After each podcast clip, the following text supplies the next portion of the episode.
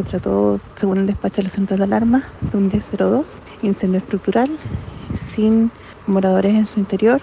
Al llegar bomberos realiza ingreso a la casa encontrándose con dos víctimas inconscientes. Se trabajó en reanimación sin resultados positivos, trabajando en el lugar primera, segunda, tercera compañía